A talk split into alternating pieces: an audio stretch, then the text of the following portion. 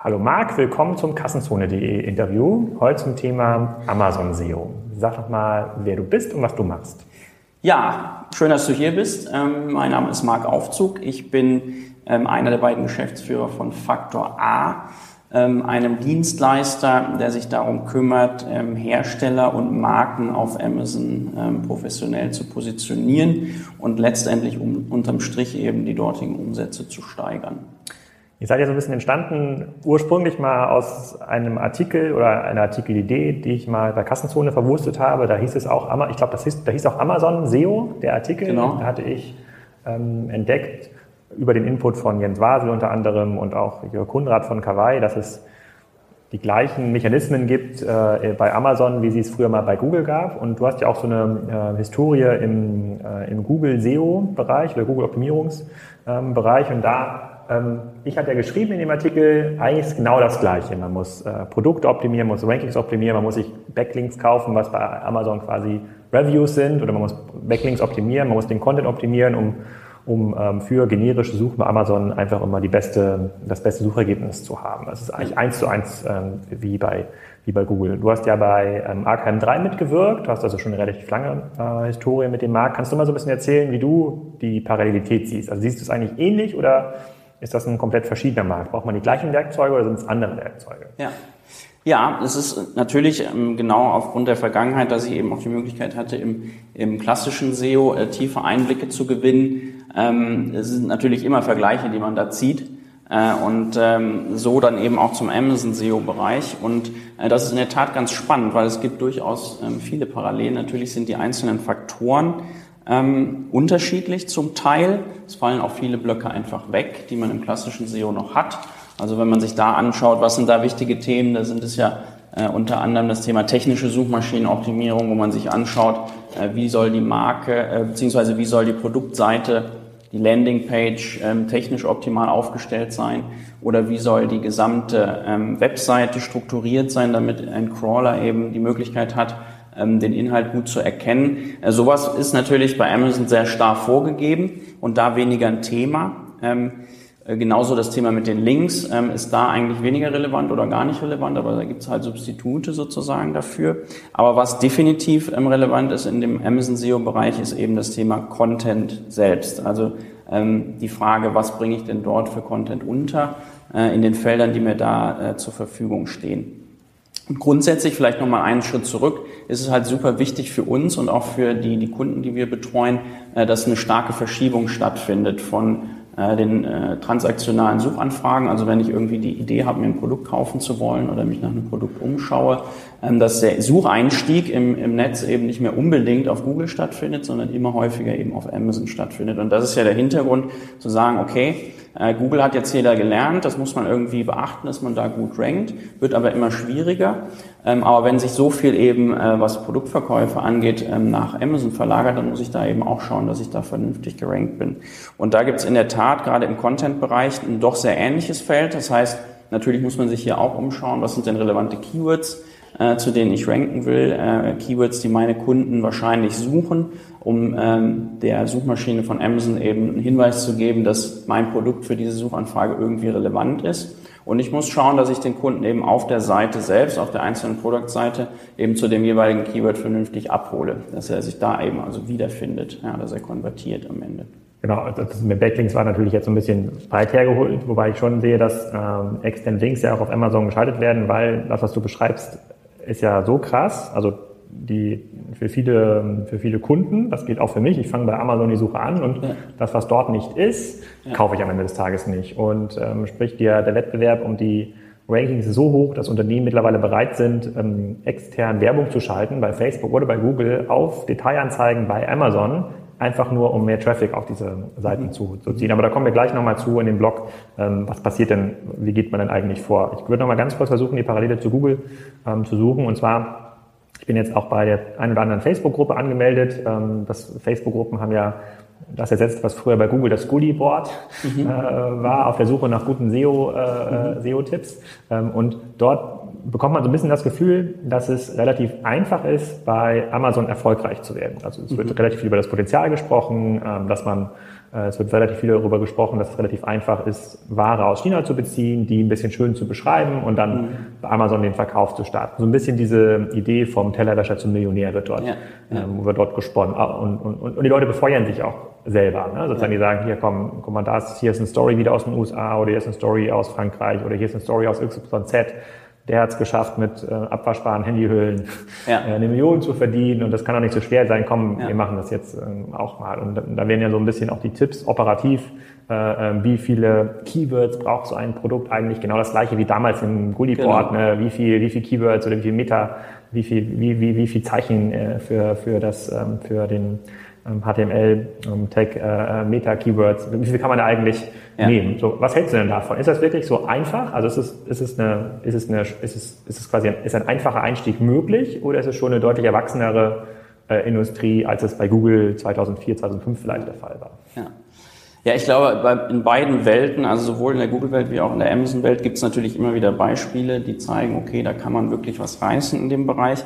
Aber in beiden Fällen ist es ja nie dann äh, wirklich so einfach gewesen. Ich glaube, da gibt es schon große Parallelen, dass man sich eben bei Google damals als ein Affiliate äh, gegebenenfalls, wo es ja die gleichen Erfolgsstories gab, ähm, eine gute Nische raussuchen kann und dann eben das Potenzial hat, darüber auch ähm, gutes Geld zu verdienen. Das funktioniert in kleinen Nischen, äh, gegebenenfalls auf Amazon auch immer noch, das mag so sein, aber es ist genauso schwer, diese Nischen eben zu finden.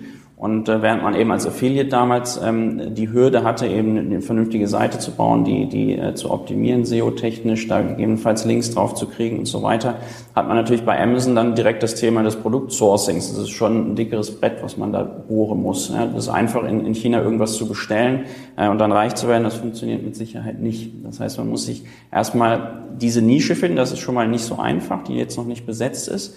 Äh, und man muss dann natürlich auch ins Warenrisiko gehen. Ähm, man muss äh, die Ware vor, vorweg bezahlen. Man hat einige andere Themen, die es damals beim, beim Affiliate-Thema ähm, eben nicht gab. Und insofern glaube ich, ja, diese Erfolgsstories gibt es, aber dieses äh, schnell reich werden im Internet, das funktionierte, glaube ich, damals so gut wie nie und das funktioniert auch jetzt auf Amazon nicht.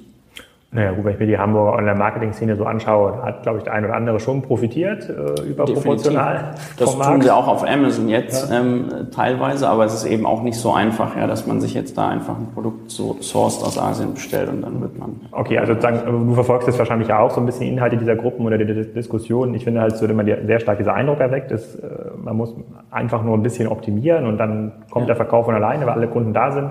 Ähm, aber ich glaube, es fängt ja beim also ist so ein bisschen wie, wie im Lotto. Ne? Es ist einfach über die Lottogewinner zu reden, aber über alle, genau. die nicht gewonnen haben, die reden halt auch nicht genau. so, die reden auch nicht so ja. viel. Genau, was man schon sagen muss, wenn man eben wieder diesen Vergleich zieht, dass man ähm, doch, wenn man es richtig macht und wenn das gesamte Setup stimmt, äh, dass man da noch schneller zu Ergebnissen kommen kann, als das jetzt derzeit auf, auf Google der Fall ist. Aber das ist, glaube ich, auch wieder, ja, zu den Anfängen bei Google war es eben da auch noch einfacher. Und jetzt kann man eben auf Amazon tatsächlich mit einer vernünftigen Produkt, mit einer vernünftigen Nische, ähm, auch als kleiner Player mit einer guten Optimierung relativ schnell Ergebnisse erzeugen. Das ist halt äh, etwas, was wir bei unseren Kunden auch sehen. Ja, während es im, im SEO-Bereich, im klassischen SEO-Bereich äh, dann zuletzt und jetzt wahrscheinlich immer noch so ist, dass man eben eher Rankings reportet, also sagt, herzlichen Glückwunsch, äh, lieber Kunde, du bist jetzt mit dem Keyword von äh, Position 99 auf 75 gestiegen, bringt jetzt zwar nichts, aber wir haben was gemacht, ähm, ist es auf Amazon ähm, schon in vielen Fällen so, dass wir tatsächlich Umsätze reporten können. Ja, wir müssen nicht diese, diese Lücke füllen, äh, bis sich das in Umsätzen auswirkt, sondern wir haben Ergebnisse relativ schnell. Äh, und das macht es natürlich auch spannend. Und wenn ich meinem Kunden Umsätze reporten kann, dann ist eigentlich erstmal alles gesagt. Bei Google war es ja so, dass, gut, jetzt in der Anfangszeit hat sich nicht so viel so schnell verändert. Diese ganzen ähm, Link-Netzwerke haben relativ lange gehalten. So. Ähm, das hat sich so nach fünf, sechs Jahren hat, hat sich das irgendwie umgestellt. Mhm. Wie ist denn bei Amazon? Ist da in den letzten zwölf Monaten, ich glaube, mein Artikel zu dem Thema ist zwölf Monate alt, mhm. ist da viel passiert? Also pass, bietet Amazon immer wieder neue Felder an, die man füllen kann für seine Produkte oder kann man mehr Bilder hochladen oder gibt es neue, mhm. ähm, ich glaube, es gab jetzt diese, es gab so eine Veränderung, dass man echte ERNs äh, äh, braucht und man nicht mehr Fake ERNs äh, benutzen darf, also eine klassische Black Hat-Strategie ja. eigentlich. Ja, ja. Ähm, passiert da viel? Ja, da, da, tut sich auch was. Es gibt natürlich dann immer ähm, die Leute, die das ein bisschen kurzsichtig betreiben und die eben solche äh, vermeintlichen Lücken dann ausnutzen ähm, sei es jetzt, ähm, dass sie irgendwie eine Keyword-Recherche gemacht haben, äh, irgendwo gelesen haben, dass es Sinn macht, möglichst viele Keywords unterzubringen und dann reiht man einfach Keyword an Keyword äh, im Titel aneinander oder, oder ballert andere ähm, Content-Elemente komplett zu mit Keywords. Äh, das ist natürlich was, was Amazon auch ein Dorn im Auge ist, weil das ist einfach äh, unschön und das ist dann nicht äh, wirklich verdient äh, und deshalb wird das auch angepasst mit der Zeit und da passiert auch was. Ja, das passiert äh, jetzt in dem Maße so, dass äh, zum Beispiel ähm, die Optionen, die man hat, eher eingegrenzt werden, ja, um ein einheitliches Bild eher zu haben äh, von einem Product Listing, dass ähm, die Möglichkeiten äh, der Länge von Bullet Points äh, gekürzt werden, dass äh, Titel eingekürzt werden, dass teilweise auch kurze Titel bereits besser äh, ranken als lange Titel. Und so sieht man das schon, dass, dass wie, Amazon wie, da wie auch messt ihr das, oder wie stellt ihr das fest? Ähm, da kann man äh, parallel ja mit äh, verschiedenen Kunden äh, Produkte optimieren. Eins auf die eine Art und Weise, das andere auf die andere Art und Weise zu einem ähnlichen Keyword-Set, ein ähnliches Produkt, vielleicht eine Variante und dann schauen, was funktioniert da besser. Und da stellt man eben schon fest, dass jetzt gerade die Entwicklung ist zu eher weniger Content, ja, um eben diese Spammer da ein bisschen zu, zu regulieren sozusagen. Ja, und ähm, okay, dann lass doch mal dahin kommen ähm, oder zu dem Punkt kommen, was, was macht man denn eigentlich operativ, um sich da so ein bisschen zu optimieren. Ich habe mir äh, im Vorfeld überlegt, bei Kassenzone gab es ja mal schon sehr viel zum Thema Amazon-Strategie und ähm, da geht es, zumindest meiner Meinung nach, geht es den klassischen Händlern bei Amazon über kurz oder lang schon an den Kragen. Also Händler, die im Wettbewerb in der Buybox um den günstigsten Preis und die beste Verfügbarkeit stehen, kann ich mir zumindest nicht erklären, wie langfristig, wie sich das langfristig halten soll. Die meisten Kistenschieber und viele Garagenhändler ähm, scheiden so nach und nach aus dem Markt aus. Die Hersteller machen, tun ihr Übriges dazu, um das auch zu verhindern, dass es dort eine Überdistribution gibt über die verschiedensten äh, Kanäle, egal wie stark das diskutiert wird, das ist nur eine Frage der Zeit. Ähm, und deswegen erkläre ich beim Amazon immer, oder wenn ich über Amazon-Optionen rede, versuche ich das in diesen zwei Dimensionen äh, zu erklären. Ist man Händler oder Hersteller? Und in welcher verkauft man an Amazon oder verkauft man über Amazon. Ne, sozusagen. Mhm. Das, äh, ihr beschreibt das ja, glaube ich, das eine Programm ist das Vendor-Programm. Ich verkaufe meine Produkte an Amazon.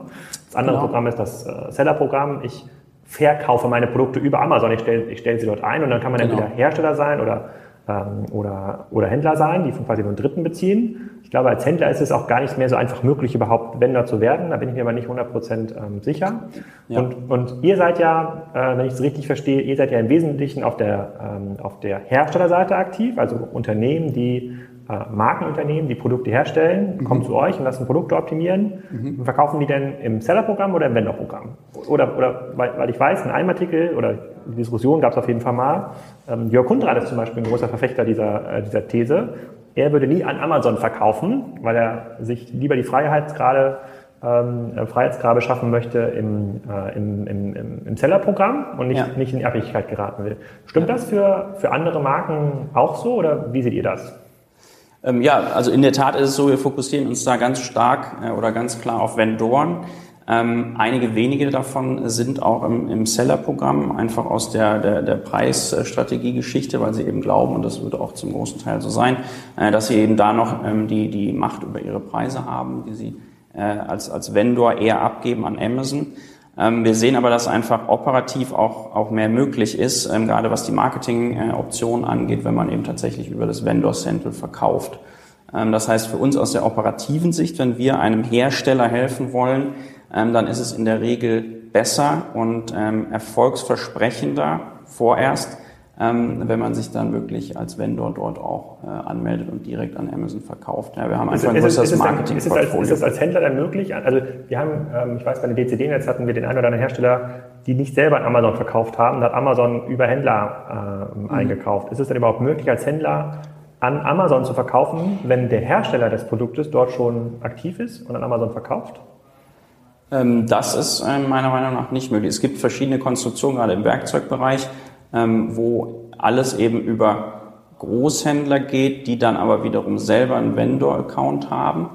Ähm, aber ähm, die Option, ähm, direkt an Amazon zu verkaufen als Händler, wenn der Hersteller schon da ist, die ist mir jetzt so nicht bekannt. Okay. Und die andere Option ist ja auch eher eine zumindest erlebe ich das so, das ist ja auch eher Rumtaktiererei, weil äh, genau, es ist halt keine Amazon, wirklich langfristige Strategie. Amazon klopft ja trotzdem bei den Herstellern an und sagt, komm, verkauf es mir doch direkt. Ich will ja. nicht mit dem Großhändler ja. ähm, reden. Es ist halt die Frage, wie lange das geht. Ne? Aber genau, es ist, ist, wahrscheinlich nicht total doof, das zu machen, also das auszusitzen als Kann man mal machen, aber es hat sicherlich jetzt keine Relevanz für die nächsten vielen Jahre. Das würde ich auch annehmen. Das stimmt. Aber okay, was ist denn, also es gibt quasi diese beiden, äh, diese, ähm, diese Setups, also ihr seid quasi in dem, vor allem für Hersteller aktiv im Vendor-Programm. Genau. Ähm, was ist denn der Unterschied, also wie, was kann man denn anders machen im Vendor-Programm verglichen mit dem Seller-Programm?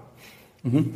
Ähm, also zum einen haben wir ja, wir haben ja so unsere drei Säulen, äh, wie wir immer sagen. Ähm, das heißt, wenn wir einen Hersteller im Vendor-Programm beraten, dann ist das immer das Thema Content, also wo es darum geht, eben Premium-Content zu schaffen. Zum einen, das ist immer das, was die Hersteller am, am schnellsten äh, verstehen und was am eingängigsten ist natürlich die Marke und die Produkte ordentlich darzustellen, ja, dass sie gut rüberkommen, dass sie die, die Optionen, die einem Amazon bietet, sind ja doch ein bisschen eingeschränkt, um eine Marke darzustellen, aber dass sie die eben optimal nutzen. Was viel wichtiger ist eben, dass wir eben über diesen Content ähm, dabei helfen, äh, die, die Sichtbarkeit der einzelnen Produkte zu erhöhen und wenn ein Kunde oder ein möglicher Kunde dann auf der Produktseite gelandet ist, dann eben auch die Conversion zu erhöhen und unterm Strich mehr Umsatz zu haben.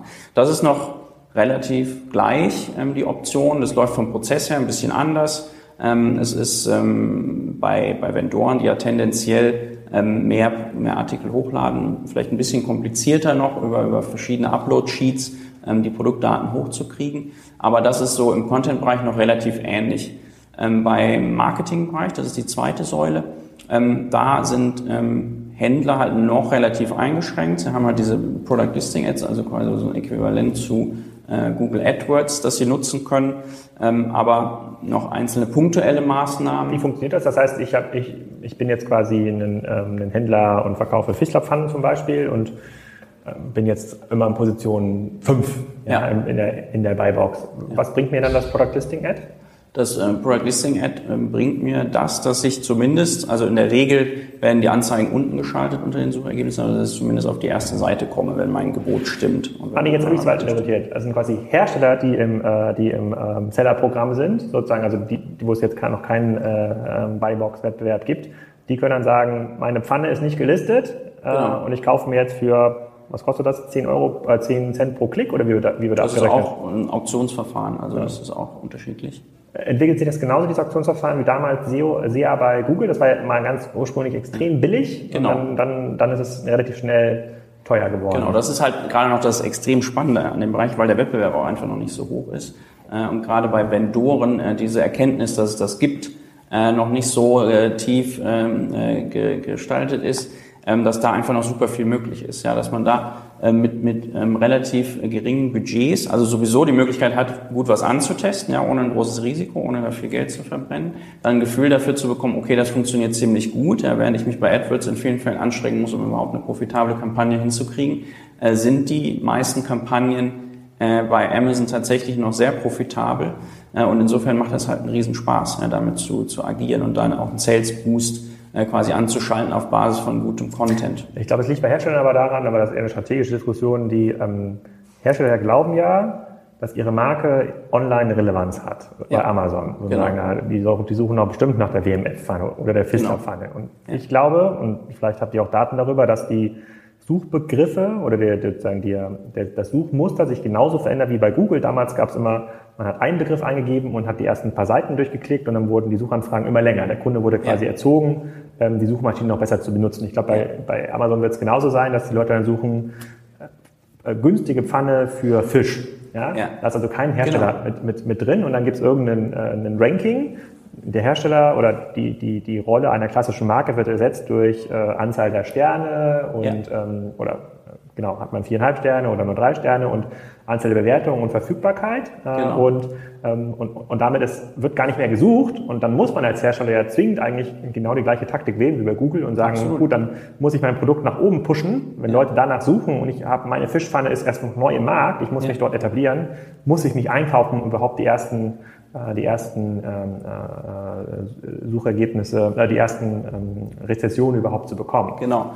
Ja, genau. Das ist ein ganz wichtiger Punkt. Die Demokratisierung der Ladenfläche. Der Kollege. Also das ist meine These. Adrian Hotz, ist, äh, hat das auch mal erwähnt. Aber ist es so? Also passiert das? Kann, kann man das sehen? Verändern sich die Suchbegriffe so? Werden die länger Suchanfragen oder? Ja, natürlich. Es geht mehr in den Longtail-Bereich rein, aber es ist einfach extrem wichtig, dass man eben für die generischen Begriffe auch vernünftig aufgestellt ist. Ja, ähm, während das im klassischen Handel oder im stationären Handel halt so ist ist, äh, aus Tradition, aus Markenstärke, aus äh, WKZ-Zahlungen heraus, dass man da eben an der Kasse ist mit seinem Schokoriegel von Mars und Snickers und äh, weiß ich nicht wem, ähm, ist das eben im Online-Bereich oder auf Online-Marktplätzen eben noch lange nicht so, sondern da muss man sich halt mit ganz anderen Themen beschäftigen, damit man diese Position auch erreicht. Und da hat eben meinetwegen das Schokoriegel-Startup, was sich eben ausnahmsweise jetzt mal um dieses Thema kümmert, ähm, weil auch die Organisationsstrukturen schlanker aufgestellt sind, äh, die Prozesse schlanker sind, um sowas mal schnell anstoßen zu können. Einfach ein Vorteil, wenn es seine Hausaufgaben macht, äh, für Schokoriegel optimiert äh, und eben auch noch für die 100 anderen generischen Longtail-Begriffe, dann findet eben dieses Startup statt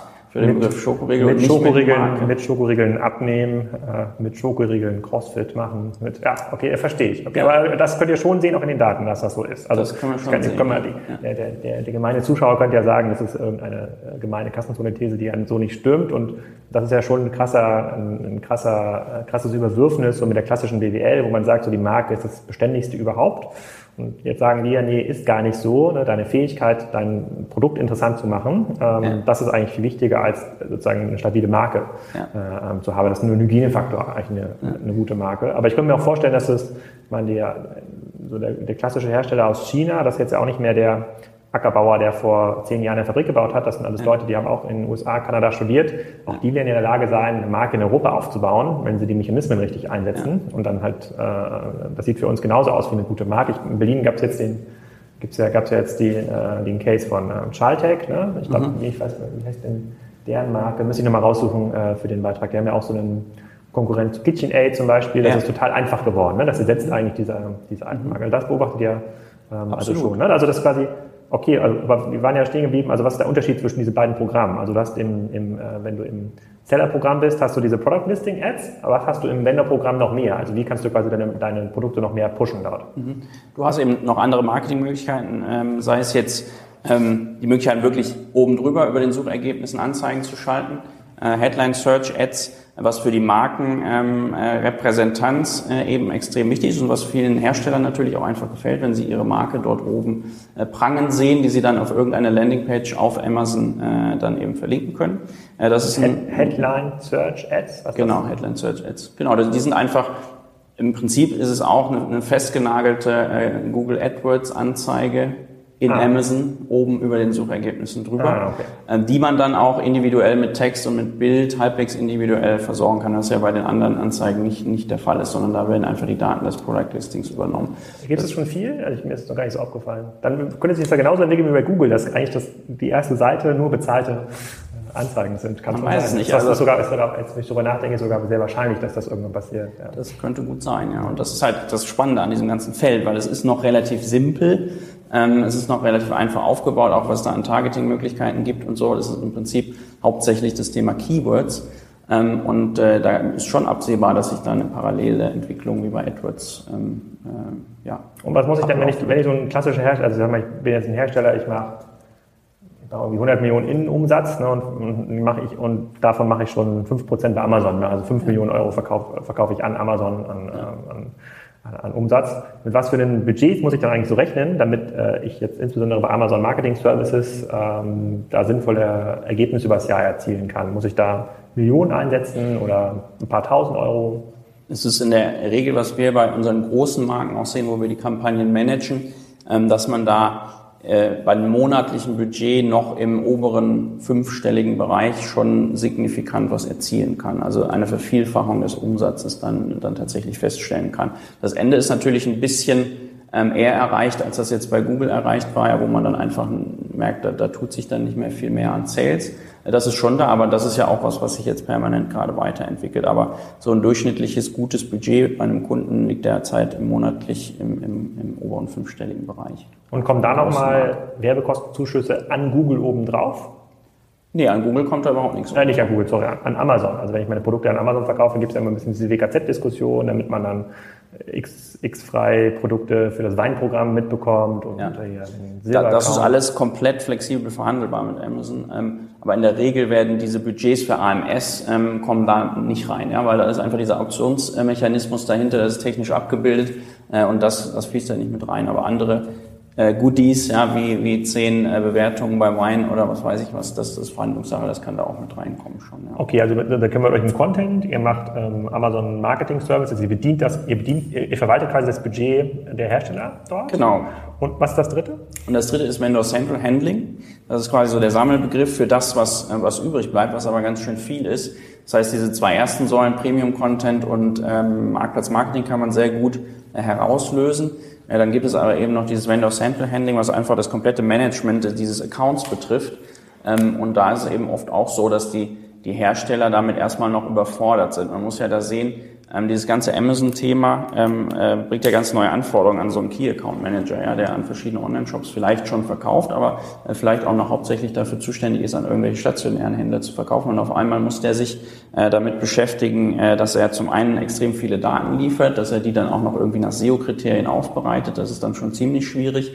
Äh, dann äh, muss er eigentlich auch noch Marketing machen auf, auf Amazon und er muss mit diesem Account äh, äh, agieren, äh, Produkte hochladen, bestimmen, wie baue ich denn mein Sortiment auf Amazon optimal auf, ähm, dass ich da Cross-Selling-Potenziale nutzen kann, dass ich da äh, die Varianten ordentlich abbilde, äh, wie gehe ich mit Rezensionen überhaupt um. Äh, viele haben das Problem überhaupt zu erkennen, ähm, dass sie eine negative Rezension haben bei ihren 500 oder 1000 Produkten. Wie erkennt ähm, man das? Hat Amazon einen Trigger oder eine API, an die sich anschließen kann?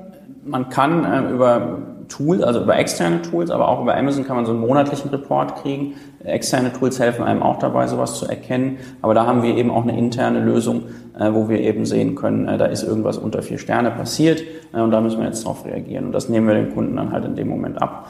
Bis hin dazu, dass wir ähm, ihm dabei helfen, diese Rezensionen zu beantworten. Aber das ist natürlich auch eine super wichtige Informationsquelle für den Kunden. Wie funktionieren seine Produkte? Ähm, das heißt, das raten wir eigentlich oft, das selber zu machen, aber es gibt eben welche, die das komplett aus der Hand geben wollen ja, und dann in enger Abstimmung eben. Wie viele wie viel Hersteller, wie viele Kunden arbeitet ihr so? Ähm, sind jetzt ähm, bei 25 großen Herstellern ähm, angekommen. Und, und, so und so ein Hersteller, der bleibt man bei diesem Hersteller mit diesen 100 Millionen Euro Innenumsatz, was dann mhm. den Außenumsatz meistens so, so 200, 250 Millionen ergibt. Ähm, wie viele Leute, also hat der in der Regel schon einen Key Account Manager für Amazon? Und was hat er bisher gemacht, um das mhm. zu optimieren? Mhm. Ja, das, genau das ist jetzt gerade so der, der, der Umschwung und die Erkenntnis, ähm, dass das eigentlich ganz schön aufwendig ist und dass man da eine gewisse äh, Unterstützung, Leistung für braucht. Das heißt, die meisten haben das noch nicht. Äh, die lassen das jetzt über ihre normalen, ansässigen, ähm, bereits vorhandenen Key Account Manager machen. Macht das mal mit. Ja, ist ja auch nur ein, ein weiterer äh, Kunde für mich. Ähm, und dann kommt dann halt irgendwie nach einem äh, halben Jahr oder vielleicht nach dem ersten Jahresgespräch die Erkenntnis, hm, eigentlich muss ich da noch viel mehr tun, aber die Ressourcen gerade nicht. Und so ähm, kommen eben viele zu uns, äh, lassen es eben extern machen, um da ein schnelles, äh, ein schnelles, optimales Ergebnis zu bekommen. Aber es ist schon die Entwicklung da, dass einzelne Unternehmen dort auch einen, einen äh, Marketplace Manager einstellen, der sich eben um die Marktplätze maßgeblich Amazon dann kümmert und ähm, da auch teilweise dann ein Team runtersetzt. In der Regel wird aber das operative Management, also der macht dann wirklich nur ähm, die Strategie umsetzen und verteilen und das operative oder die operative Umsetzung erfolgt dann immer noch oft bei externen. Also eigentlich genau das Gleiche, was auch bei Google passiert ist, wo man ja sehr, sehr viele SEO-SEA-Agenturen hatte, dass die Leute dann anfangen, wenn das dann umsatzrelevant wird oder wenn es für businesskritisch wird, das auch zu inhausen. Mhm. ist halt die Frage, ob das bei vielen Unternehmen so einfach geht, wenn man ja. keine Ahnung, 200 Kilometer äh, im Umland von Frankfurt äh, ansässig ja. ist, ob man dann so einfach ähm, die Leute einstellen kann. Aber ähm, meine These wäre auch, dass der wesentliche Hebel eigentlich aus den Produktdaten kommt. Also der Hersteller müssen das entsprechend pflegen und überhaupt ähm, ähm, bereitstellen. Und die Hersteller, die ich kennengelernt hatte, habe, haben damit eigentlich erhebliche Probleme gehabt. A, überhaupt diese Daten an einem Fleck zu haben, sowas genau. wie ähm, Anleitungen, äh, sozusagen Support, äh, ähm, ähm sozusagen Support-Skripte, äh, FAQ-Skripte, teilweise ja. auch die Zeichnungen für Produkte, das sind ja alles Themen, die man eigentlich braucht. Und ja. solange das nicht der Fall ist, ist es eigentlich immer, rennt man, es ist ein Spiel gegen Windmühlen, das ist so mein, mein ja. Gefühl. Ne? Sozusagen, weil man, wenn man vor, wenn das vorne nicht passt, kann man noch so gut versuchen, Rezession zu beantworten. Das mhm. ist alles so ein bisschen vergebene Liebesmühe. Wie, wie schätzt du das ein? Ja, also die Datenaufbereitung oder erstmal das zur Verfügung stellen von Daten, da sind wir auch darauf angewiesen dann.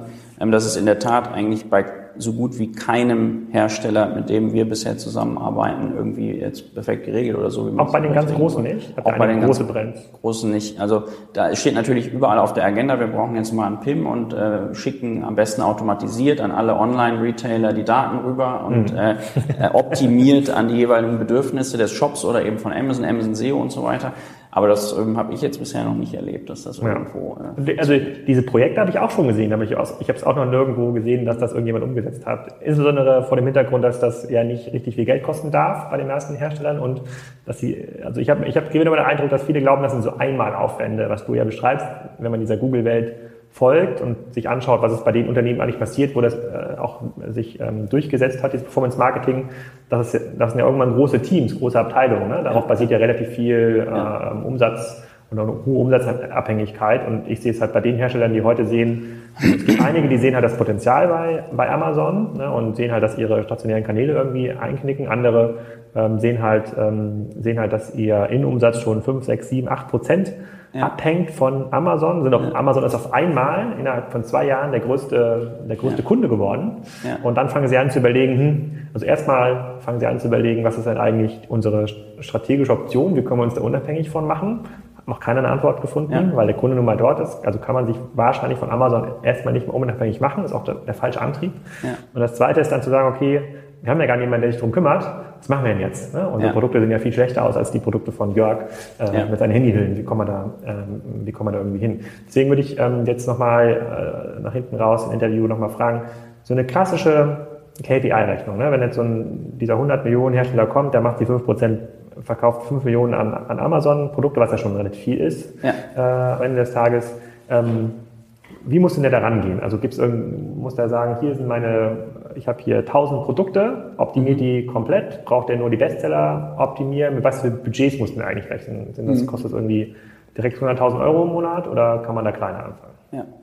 Ähm, also es ist ja auch bei uns der Regelfall so, dass ähm, eben kaum ein Hersteller oder eigentlich kein Hersteller sagt, okay, ich möchte jetzt mein komplettes ähm, Produktprogramm äh, durchoptimiert haben von A bis Z sondern in der Regel fängt man eben mal mit einem Produktausschnitt an. Das heißt, man clustert äh, das gesamte Produktsortiment, schaut sich an, was sind die äh, besonders attraktiven Produkte auch auf Amazon dann für diesen Hersteller und geht da schrittweise vor. Das heißt, man macht nirgendwo das komplette Programm eigentlich, sondern man definiert äh, diese 20 Prozent des Sortiments, die kriegen eben die volle Optimierung, auch vielleicht mit A-Plus-Content, also mit zusätzlichem äh, Content, der, der, der mit Bildern und der mit äh, weiteren äh, Marketingtexten arbeitet. Und ein ähm, anderer Teil des Sortiments bekommt eben dann nur in Anführungsstrichen vielleicht das optimale Keyword-Set oder sowas. Ja, das heißt, es ist eigentlich immer gestaffelt. Ähm, und insofern kann man das auch relativ flexibel gestalten mit den Budgets. Ähm, natürlich, äh, diese Dienstleistung kostet Geld, die ist auch relativ aufwendig und die erfordert ein gewisses Wissen. Ähm, aber ähm, man kommt da, wenn du jetzt in der Größenordnung sprichst, von, von der du gesprochen hast, eben wie gesagt mit einem reinen Werbebudget äh, im oberen äh, fünfstelligen Bereich äh, hin. Und dann ist es eben nochmal ähnlich ähm, vom, vom Managementaufwand, ja, wenn es darum geht, die, die, ähm, die Produkte zu optimieren, content-technisch. Kann man das irgendwie ausrechnen pro Produkt x Euro? Ist das irgendwie, kann man das analysieren? Mm, nee, kann man nicht so richtig. Ähm, sicherlich kann man am Ende immer äh, die, die Anzahl der SKUs äh, drunter schreiben und dann hat man sowas. Aber das ist halt dadurch, dass es eben immer noch einen Ongoing-Part gibt, immer noch ein, äh, ein Teil gibt, äh, das Setup und der, der Konzeptionierung, was dann eher auf, auf äh, Pakete von ASINs oder von SKUs geht, jetzt nicht so ganz einfach umrechenbar. Ähm, wenn man es dann unbedingt machen wollte, äh, darauf willst du ja hinaus, ähm, dann ist es wahrscheinlich ein Wert hm, zwischen pro SKU zwischen 400 und 600 Euro, auf den man erstmal kommt. Ja, bei größeren Mengen kann das auch mal weniger sein, dann im Schnitt, ähm, aber das ist so eine, so eine Größenordnung. Okay, was ja dann dazu führt, dass jetzt ein Hersteller nicht gleich 10.000 Produkte genau. optimieren lässt. Aber bleibt man mal bei diesem 100 Millionen Hersteller und äh, dann sagst du hier 50.000 Euro äh, für AMS, ne? die mhm. solltest du schon investieren. Mhm. Wie viel, also, und, und wir nehmen mal ein Standardsortiment, was bei Amazon schon erfolgreich ist. Das kann jetzt Consumer Electronics, das kann Haushalt sein, irgend so ein Kram zwischen 30 und 100 Euro, so Produkte. Mhm. Was, was ist denn, klar, das ist irgendwie abhängig vom Wettbewerb, aber ähm, du hast gerade gesagt, dass man teilweise ein Vielfaches des äh, Werbeeinsatzes wieder rausholen kann in, äh, ja. in, in mehr Umsatz. Ich habe bei, ähm, bei den, das würde ja sogar bedeuten, dass man schon in der, in, in der ersten im Erstverkauf profitabel ist. Das ist ja bei Google schon lange nicht mehr der Fall. Dort rechnet ja jeder ja. schon mit Customer Lifetime ja. äh, Values. Aber bei 50.000 Euro im Monat, das sind bei 12 Monaten 600.000 Euro, investiert quasi dieser Hersteller, ja. äh, um seine Produkte erfolgreicher ähm, zu machen. Und Amazon wächst ja sowieso jedes Jahr 20 Prozent. So. Nur mal zum Rechnen. Ne? 5 Millionen hat er schon verkauft. Das heißt, wenn der Hersteller sich nicht total doof anstellt und gar nichts machen würde, dann würde Amazon im nächsten Jahr nochmal für eine Million mehr ordern. Sechs, ja. Dann würde 6 Millionen geordert werden. Und jetzt sagst du, lieber Hersteller, investieren wir nochmal 600.000 Euro obendrauf. Dann würde ich dich fragen, als Hersteller, ist fein, das Geld habe ich, aber wie viel mehr Umsatz erreiche ich damit eigentlich bei Amazon? Ja. Kannst du das sagen? Nee, aber ähm, das, wir sind uns da ziemlich sicher der Aussage, weil wir es über alle Accounts sehen. Ja, wir sehen da wahnsinnige Beispiele von äh, tatsächlich äh, 30 äh, Euro investiert und einen fünfstelligen Betrag an Umsatz rausgeholt. Natürlich kann man das nicht auf alle Produkte äh, verallgemeinern und wird es auch nicht sein, aber ein guter äh, Wert für die äh, fürs ähm, äh, für das Investment von, von Werbebudget ist irgendwas zwischen 5 und 10 Prozent vom Verkaufswert am Ende. Das ist ein guter Wert, den man auch durchaus erreichen kann. Und das, das erreicht man? Das erreicht man. Und das ist ja gerade das Coole an der Sache. Deshalb meine ich ja. Und sind wir so überzeugt von dieser Thematik, äh, das eben für Kunden äh, durchführen Aber, zu können. Aber ich muss bei dieser Rechnung bleiben. Ich ja. würde sagen, das kommt aus in den Kassenzonen-Kommentaren, deswegen müssen wir das gleich hier ja. klären. Ich, du sagst mir, wenn ich 600.000 Euro investiere, bleiben wir bei den 10 Prozent, könnte ich damit äh, 6 Millionen Euro Umsatz erzeugen? Also mich eigentlich, eigentlich verdoppel ich ja damit, damit schon äh, meinen ja. Verkauf an Amazon. Ja, ich glaube, dass das Potenzial da ist, aber wie gesagt, wir müssen da jede, jede Kategorie einzeln betrachten und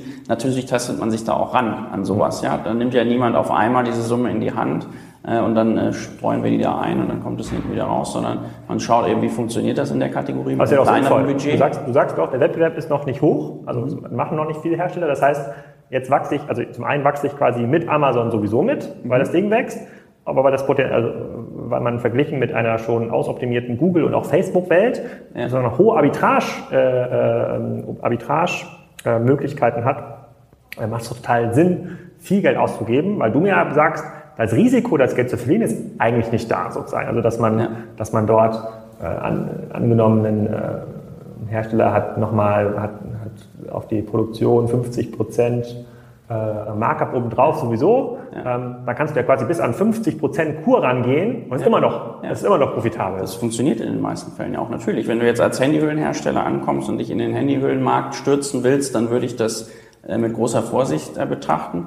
Aber für die meisten großen Hersteller, dadurch, dass der Wettbewerb da einfach noch so gering ist, funktioniert das zu einer sehr hohen Wahrscheinlichkeit. Aber wo ist das Limit erreicht? Also wo bringt mehr Budget jetzt nichts mehr oder wo gehen äh, meine Investments dann extrem in die Höhe? Das muss man halt, da muss man sich halt rantasten. Deshalb würde ich jetzt keine Versprechung machen für ein Investment von 600.000 Euro, dass wir das für, X machen können, sondern ja, wir, wir arbeiten daran, uns an, da, an das Limit zu ran, ranzutasten. Du hast ja sogar gesagt, 5 bis 10 Prozent, also vielleicht sind es ja. auch 12 Millionen. Ja, ja, ja, das äh, ja. Äh, ist das, aber gut, aber es ist ja. Sonst wären wir ja so, nicht so schon, begeistert ist, von, wenn das nicht gehen ist würde. Denn schon, ist, ist denn noch so in diesem Markt schon noch so, abgesehen, dass in den Facebook-Gruppen davon immer äh, äh geträumt wird, dass man dazu Millionär werden kann, ist schon so ein bisschen Goldgräberstimmung noch? Also so wie bei Google 2002. Damals konnte man ja sogar intern bei Google arbitragieren. Man konnte ja man konnte eine Seite aufbauen, ja, exofa.org und darin SEA-Anzeigen äh, ähm, äh, ähm, schalten. Und die wurden teilweise teurer weiterverkauft, als die SEA-Anzeigen, die ich bei Google eingekauft habe. Ja. Sozusagen das ist ja wie ein Geldautomat ja. war, war das. Da geht schon noch einiges. Aber wie gesagt, ich würde das nicht auf alle, auf alle Branchen und Produktkategorien verallgemeinern. Ja. ich weiß auch nicht, ob das bei exofa.org so war. Die müssen ein Disclaimer ranhängen. Vielleicht war das auch eine total tolle Seite mit guten Informationen zu Exofas. Weiß ich nicht. Aber okay. Ja, cool. Und was, was, ähm, was glaubst du denn, passiert A, noch in diesem Jahr und auch im nächsten Jahr? Amazon hat in diesem Jahr, weiß gar nicht, ob das, was, was so, abgesehen davon, dass jetzt ERNs irgendwie aussortiert werden, habe ich jetzt gesehen, das Launchpad-Programm wurde noch ein bisschen äh, gepusht. Da hat, glaube ich, ähm, Joel Kaczmarek noch einiges mhm. geschrieben bei, äh, bei Digital Compact. Erwartet ihr jetzt noch irgendwie große andere Changes? Redet ihr auch mit Amazon äh, direkt? Ja, also es ist ein, ein, guter Austausch mit Amazon da. Also gerade auch was das äh, Thema Amazon Marketing Services angeht. Äh, da ist es so, dass ähm, es da eben eine Stelle gibt äh, in Europa, die sich eben tatsächlich um Agenturen kümmern, um das Thema eben auch präsenter zu machen, was natürlich dann auch wieder an den Preisen äh, sich auswirken wird. äh, an den Klickpreisen. Ähm, aber da sind wir halt derzeit äh, die erste und einzige Agentur, die da direkten Support bekommt von Amazon direkt, äh, um das Thema äh, in den Markt zu tragen ähm, und äh, dafür zu sorgen, dass äh, da eben noch mehr von lernen, dass es das überhaupt gibt und davon profitieren können. Gibt es schon Siegel, Certified Beamter? Das ist eben ein großes Thema, was für uns auch extrem wichtig wäre, ja. weil natürlich dieses Wissen, dass da auf einmal externe ähm, Leute sind, externe Agenturen, Berater oder was auch immer sind, die sich mit in diese Amazon-Welt ähm, äh, integrieren und dort eben Firmen unterstützen, das ist ja eben noch nicht zu jedem durchgedrungen, bei Amazon auch nicht. Ähm, das heißt, ähm, da gibt es natürlich dann immer wahrscheinlich auch intern die Beispiele von irgendwelchen schwarzen Schafen, die irgendwelche komischen SEO-Tipps geben. Ähm, äh, spammen wir doch bitte den Titel zu. Ähm, und das wird dann gerne verallgemeinert. Das kriegen wir dann auch über unsere Kunden dann mal zurückgespiegelt. Und umso wichtiger wäre es natürlich, wenn man ähm, da mal, ähnlich wie es bei Google AdWords ist oder wie es auch schon bei Facebook gibt, eben ein Siegel oder eine Zertifizierung, einen gemeinsamen Standard irgendwie schaffen könnte, ähm, der sagt, okay, ihr seid jetzt welche, wir arbeiten in die gleiche Richtung, ja, wir sorgen dafür, dass der Content auf Amazon besser wird, ja, alleine mit dem Tipp, macht doch fünf Bilder statt einem, verbessern wir einfach den Content auf Amazon. Ähm, wir sorgen dafür, dass ähm, das Thema Marketing Service nach vorne getragen wird. Da hat Amazon sicherlich auch ein Interesse dran. Insofern arbeiten wir da, glaube ich, in die gleiche Richtung. Und da würde es schon Sinn machen, wenn man da auch mal eine Zertifizierung oder ein Siegel einschaffen würde, sagen, das ist eine vernünftige Agentur. Gibt es denn viel Black Hat in, in, in dieser Branche? Also ähm, es wurde ja relativ viel geschrieben über so Fake-Rezensionen. Also ich glaube, dass aufgrund des hohen Volumens, was Amazon absetzt, eigentlich irgendwann nur noch diese Verified-Rezensionen äh, angezeigt werden oder irgendwie fürs Ranking zählen. Aber ähm, wenn man ein bisschen googelt, gibt es ja überall diese Angebote, kommen, ich besorge dir 100 Rezensionen für, ähm, äh, für dein Produkt. Gibt es das noch viel? Wird das noch genutzt? Ähm, wird das sanktioniert von Amazon? Da ist Amazon schon, ähm, also Amazon ist sicher dieses Wertes dieser Währung, äh, Bewertungen bewusst. Äh, das heißt, es ist auch ein bisschen einfacher zu steuern, als es äh, bei den Links war und ist äh, bei Google. Ähm, da unternimmt Amazon schon große Anstrengungen, dass da kein Wildwuchs entsteht. Aber das gibt es natürlich. Ich würde nur das als bei weitem nicht so groß ähm, bezeichnen, wie das damals mit den Links war. Aber so Black Hat-Techniken, wenn man jetzt ein Zuspammen von Content noch als wirklich Black Hat bezeichnen kann, solche, solche Aktionen gibt es dann natürlich auch. Ja, ja also je nachdem, also, ja, ja, wahrscheinlich mehr so Grey, aber gekaufte Rezensionen von Leuten, die noch nie ein Produkt gesehen haben, würde ich schon im Bereich Black Hack. Ja. Ähm, ähm, aber es hat ja verfolgt ja ganz klar das Ziel, dass man besser gerankt wird als andere genau. äh, ähm, äh, Produkte, ohne dass man irgendeinen Mehrwert. Ja, ja, ja das auf jeden Fall. Aber das ist das Content-Thema, ja, wenn man äh, seinen Content zuspammt mit, äh, mit ja. Äh, Keywords, das ist dann schon ein bisschen. Genau, dann kommen wir schon zur allerletzten Frage, so ein bisschen sozusagen, what's eigentlich, what's next für euch? So, bleibt ihr beim Thema Amazon, macht ihr das auch für eBay, äh, ähm, macht ihr das auch für Tmall und, und andere? Wie sieht mhm. das aus? Weil das ja eigentlich der nächste Schritt, den Hersteller bestimmt immer erfragen. Ah, jetzt habt ihr das ja. so schön, so schön hier gemacht bei Amazon, jetzt wollen wir jetzt auch, jetzt wollen wir auch in China aktiv werden. Genau. Genau, aus dem Grunde heraus, äh, dass wir eben in der Regel mit, mit international agierenden Marken zusammenarbeiten, kommt da natürlich dann auch die Frage, insbesondere dann, wenn Sie schon einen Marketplace Manager haben, der natürlich sich auch dann um andere Marktplätze kümmern will, ähm, was macht ihr denn da noch so? Und da ist das Thema eBay natürlich immer noch relevant, ähm, aber da ist auch das Thema Asien das hast relevant. Schön, schön ausgedrückt, ja. ja, ja, ja, ja. Es hat schon, da ist schon ordentlich äh, Traffic drauf, aber es ist ein bisschen komplizierter für Hersteller dort ähm, erfolgreich äh, zu verkaufen.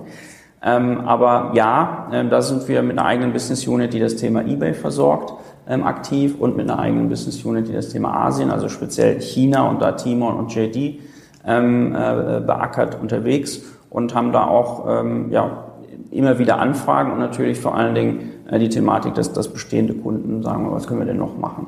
Ja, das ja. gibt's definitiv. Da hätte ich, glaube ich, da hätte ich nochmal schwungvoll fragen. Aber ich glaube, da machen wir lieber nochmal einen zweiten Teil Interview, sozusagen, was passiert eigentlich, wenn ich meine Produkte nach Asien, also wenn ich als Hersteller nach Asien eigentlich verkaufen möchte, ja. haben dann die asiatischen Platzhirsche auf einmal Angst vor äh, deutschen Herstellern. Das ist, äh, das wäre ist eine gute, eine, ein guter Auftakt äh, für das zweite, das zweite Interview dafür. Sehr ja, gut. vielen Dank erstmal für die offenen und ähm, ehrlichen Antworten hier und, und deine Zeit. Da bin ich mal gespannt, äh, ob äh, dieser Content, den du dir produziert hast, ähm, auch in diese Facebook-Gruppen einzuführen, die wir an dieser Stelle schon mal schön grüßen. Ja. ja, vielen Dank. Gut, danke.